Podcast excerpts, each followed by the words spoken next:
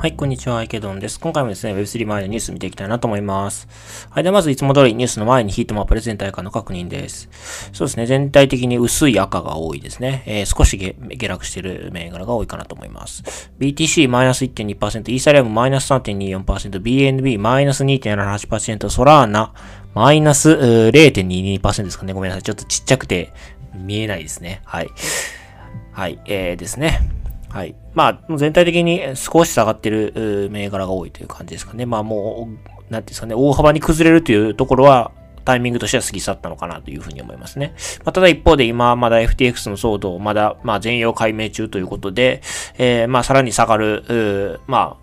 あ、なんていうんですかね、要因が出てきても、まあ全然おかしくないかなと思いますし、それはまあ年末まで続いても何もおかしくないかなというふうに思いますね。まあ今、あの、何かしらにお金入れるんであればかなりリスクは高いと思うので、その点をまあ承知して行動すべきだと思いますね。はい。では、まず一つ目のニュースですね。イーサリアムのレイヤー2スタークネットトークンですね。ティッカーが STRK みたいですけれども、こちらがメインネット公開されましたということですね。はい。まあ、ただですね、あの、トークンセールやエアドロップなどの配布プランはまだ公表されていないので、詐欺に注意する必要があるということで、まあ、最近なんかのツイッターでものすごい DM とか、あの、メンション飛んできますけれども、あの、大体、まあ、てか、ほぼ間違いなく詐欺なので、まあ、そういうのには乗らないようにというところですね。はい。公開トークンを、えっ、ー、と、ERC20 のトークンを公開しましたけれども、まだ配布する予定は公表されていないということですね。はい。で、えー、スタークネットの、まあ、復習ですけれども、まあ、GK ロールアップですね。えー、ゼロノレッジ、まあ、ゼロ知識証明という、まあ、技術を使った、まあ、イーサリアムのレイヤー2のスケーリングソリューションです。ということですね。で、まあ、あの、スタークエアっていう会社が開発してるんですけど、拠点があれなんですね。イスラエルなんですね。まあちょっと私、あの忘れてしまっていたんですけども、イスラエルを拠点にするスタークウェア社が開発するレイヤー2であると。スタークネットであるということですね。はい。で、えっ、ー、と、まあ今、あまあ今回、まあトークンが、あの、まあ公開されたわけなんですけども、これは例えばステーキングの機能とか、ネットワークのアップグレードに関するガバナンス投票の開始時期が近づいていることを意味するということですね。ただ、まああの、スタークネットの正式ローンチは、まあその、あの、まあ23年第一四半期、えー、まあ途中以降になるだろうというのが、まあこの記事の見立てですね。で、えー、まあ、スタックエアのこれまでの資金調達ですけれども、2022年6月シリーズ D で、えー、1兆円の企業評価額で127億円を調達しているということですね。はい。まあ、1兆円ですから、ね、なかなかすごいですよね。で、まあ、イーサリアムエコシステムへの、まあ、貢献という点でも非常に多大な貢献をしているということで、まあ、あの、先日、イーサリアムのビタリックさんが発表したレイヤー3のコンセプトは、えー、スタークウェアのレポートに基づいているということで、あの、非常にこう、イーサリアムの中でも中心的な、あそういう役割を果たしているということみたいですね。はい。で、えっ、ー、と、まあ、今回公開された STRK ですね、えー、スタークネットのトークンの、まあ、えトークンの設計なんですけども、まあ、こう、ざっと言うとこういう円グラフになっていますというところですね。えー、総発行量100億 STRK。で、総発行量の17%が初期投資家へ。まあ多分 VC とかでしょうね。で、32.9%が主要な貢献者、開発パートナーに配布されるということで、多分、ステーキングした際のリワードとかこの辺からですかね。はい。で、えー、残りの総発行量のうちの50.1%残りですね。あとはスタークネットファウンデーションに配分され、コミュニティに対して以下のように割り当てられているということで、まあ細かくこういうふうに分けられてますね。研研究への助成金とか戦略基金とか寄付とか、あまあそういったものがありますね。はい。ということで、まあ、あの、2022年夏って、まあ、もともとこう、なんか、レイヤー2のサマーが来るんじゃないかみたいな話ありましたけども、結局はまあ、5月にテラレナのショックがありましたし、まあ、レイヤー2の、なんていうんですかね、まあ、夏は来なかったわけなんですけれども、まあ、あの、オプティミズとアービトラムだけ来た感じかなというふうに思うんですけど、まあ、GK ロールアップはこれからかなと思ってまして、まあ、その有料な一角が、まあ、こうやって、まあ、公開されて、まあ、次のロードアップも見えてきているということですね。で、後ほどもう一度ニュース読むんですけども、GK シンクの方も資金調達を進めて、進めたということで、まあ、前に進んできているということで、まあ、GK ロールアップの方がだんだん来ているなと、オプティミスティックロールアップの方はもう2つとも、あの、ある程度稼働はしていると思うんですけども、まあ、GK ロールアップの方も、まあ、少しずつ来ているなと、未来進んでいるなという感覚がありますね。はい。はい。では次のニュースですね。FTX 破綻とソラナエコシステムへのまあ影響度合いでということですね。はい。で、えっ、ー、と、まあ、ソラーナなんですけれども、過去1週間で減少幅は51%、年間では94%下落しているということで、まあ、まあ、まあ、まあ、文字通り暴落という感じになっています。というのも、まあ、あの、まあ、皆さんご存知の通り、まあ、FTX が、まあ、やっぱりソラーナの、まあ、なんていうんですかね、貢献人といいますか、後ろ盾といいますか、まあ、中心となって盛り上げてきたエコシステムだからですよね。はい。で、まあ、えー、サブマンクマフリード SBF がソラーナのサポートを公言したのは2020年の夏ということ、あ、2020年の夏ということで、まあ、そここからアラメダリサーチ、えー、ないしは FTX は、まあ、ソラーナ、え、のエコシステムに、まあ、多大の出資、もしくは、まあ、貢献をしてきたということですね。はい。で、まあ、あのソラナのプロジェクトの中には FTX にあの資産を預けているプロジェクトもたくさんあったということで、まあ、あの、FTX のその全容解明が進むまで、まあ、影響はしばらく続くだろうということですね。例えばですけれども、えっ、ー、と、セラムですね。えっ、ー、と、DEX ですけれども、こちら FTX 自らローンチした2022年、あ、2020年8月にローンチしたものということで、まあ他の DEX の基盤になっているということですね。はい。まあ、こういったあの、リーダーシップもあって、まあ、ソラーナの TVL はもう大きく拡大してきましたと。2021年11月のピークの時1.4兆円ありましたということですね。で、現在がいくらかっていうと450億円ですね。まあ、だいたい30分の1ぐらいですかね。えー、一番高いところが30分の1ぐらいの TVL になってしまったということですね。はい。まあ、なかなか厳しいなというところですね。はい。で、かつですね、ソラーナ、あ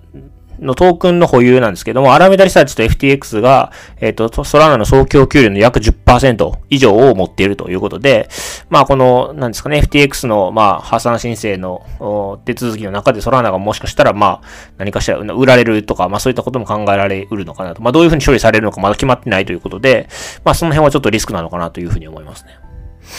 はい。で、えー、まあ、ソラーナ復活の道しるべということで、まあ、ソラーナどうするかっていう話なんですけども、まあ、ここで書かれてるのは、まあ、端的に言うと、DeFi は結構死んでしまったけれども、NFT はまだ生きてるよということなんですね。で、えっ、ー、と、まあ、その証拠というところで、ソラーナの NFT 取引量の縮小幅はマイナス18%ということで、まあ、FTX が、の騒動が起きても、まあ、NFT の取引量は、まあ、そんなめちゃくちゃ落ちてるわけではないということですね。まあ、あとは、あの、強力なファンダメンタルということで、まあ、ファントム、例えば、ソラーナのウォレットのファントムでありますけれども、こちら、インスタグラムとの提携で、まあ、ファントムで保持した NFT を投稿したりすることができるようになったとかですね。まあ、そういうふうにマスアダプションに向けて、ま、着実に進んでいるというところもありますよね。はい。まあ、それから、まあ、あの、ソラナのアクティブアカウント数とか、まあ、そういったところが、まあ、他のチェーンよりも多かったりするというところですね。まあそういった、なんていうんですかね、まああの、まあファンダメンタルといいますか、まあ、基礎基本的な、まあ数字ですね。まあそういったところの強さっていうのが、まあソラナの復活に向けて、えー、まあ重要な点になるだろうということですね。まあしばらくは多分 NFT が基盤になるんでしょうね。はい。まあ私自身もそう思います。はい。では次のニュースですね。えっ、ー、と、イーサリアムレイヤー2 ZK Sync ですけれども、280億円を調達ということで、えー、ま、さっきスタークネットの話をしま、あスタークネットの話をしましたけれども、次は ZK Sync ですね。えー、ZK Sync を開発しているマッターラブスですけれども、シリーズ C ラウンドで280億円を調達しましたと。はい。まあ、進んできてますよね。GK ロールアップの方がね。はい。で、えっと、今回シリーズ C のリードインベスターを務めたのはブロックチェーンキャピタルとドラゴンフライ。で、えー、他にバリアント、ライトスピードベンチャーズなどが参加していると。あとは、えっ、ー、と、 a16z ですかね。アンドリーセンホロウィッツも参加しているということですね。はい。で、まあ、あの、この FTX の件以降ですね、この VC で、あの、なんていうんですかね、プロジェクトをスクリーニングするっていうのはちょっと危険度が増したかなっていうのは私自身も思うんですけども、まあ、一方でやっぱりその VC の人たちの頭の良さ、まあ、スクリーニング能力の高さみたいなのは、やっぱりま、それでも衰えるわけではないので、まあ、ちょっと重要性は下がったかなと思いつつもですね、やっぱり VC を見るのは大事なのかなというのは私個人も思ってえいます。まあ、それは皆さん、あの、何ですかね。まあ、それぞれ意見あると思うんですけども、まあ、私自身はこれからもある程度は VC の動向っていうのは、あの、注視していくつもりでいます。はい。で、えっ、ー、と、そうですね。えっ、と GK シンクの方ですけれども、トークンの発行計画は2023年以降になりそうだということで、まあ、そんなに急いでないというところですね。まあ、今、相場自体も、まあ、状況も悪いので、あんまりこう無理して発行する必要もないのかなというふうに思いますし、まあ、一番最後でいいんじゃないかなというのは私個人も思いますし、まあ、このマッターラボズの方も、まあ、どうやら急いでるようではないということですね。まあ、あの、焦ってはいないと。ここですね。トークンを急ぐつもりはないということで、まあ、あの、はい。あんまり焦ってないということですね。だからまあ我々も気長に待つのがいいのかなというふうに思いますね。はい。じゃあ最後ですね。えっ、ー、と、マルチコインが、えっ、ー、と、まあ、半分以上の、まあ、資産を失いましたということですね。マルチコインキャピタルですかね。えー、が、まあ、ここではクリプトカレンシーフォーカストアセットマネージャーと書いてありますけども、まあ、クリプトに注目、まあ、あの、フォーカスしてる、えー、まあ、資産運用者みたいな感じですかね。で、えー、まあ、半分以上の資産を失いましたということですね。Its Flagship Funds Capital ということで、まあ、だから一番中心的なフラグシップになっているファンドで、えー、半分以上の資産を失いましたと。で、in about two weeks なんで、まあ、2週間ほどでということですね。はい。まあ、とんでもないことだなと思いますけれども、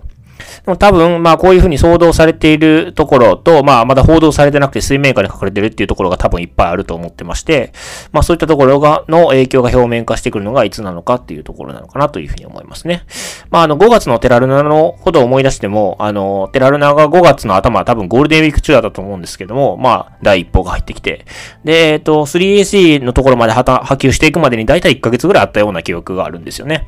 まあ、それと同じで、えっ、ー、と、今回も FTX の、まあ、が11月の頭にやったわけですけども、まあ、今、だいたい10日前後経ちましたけれども、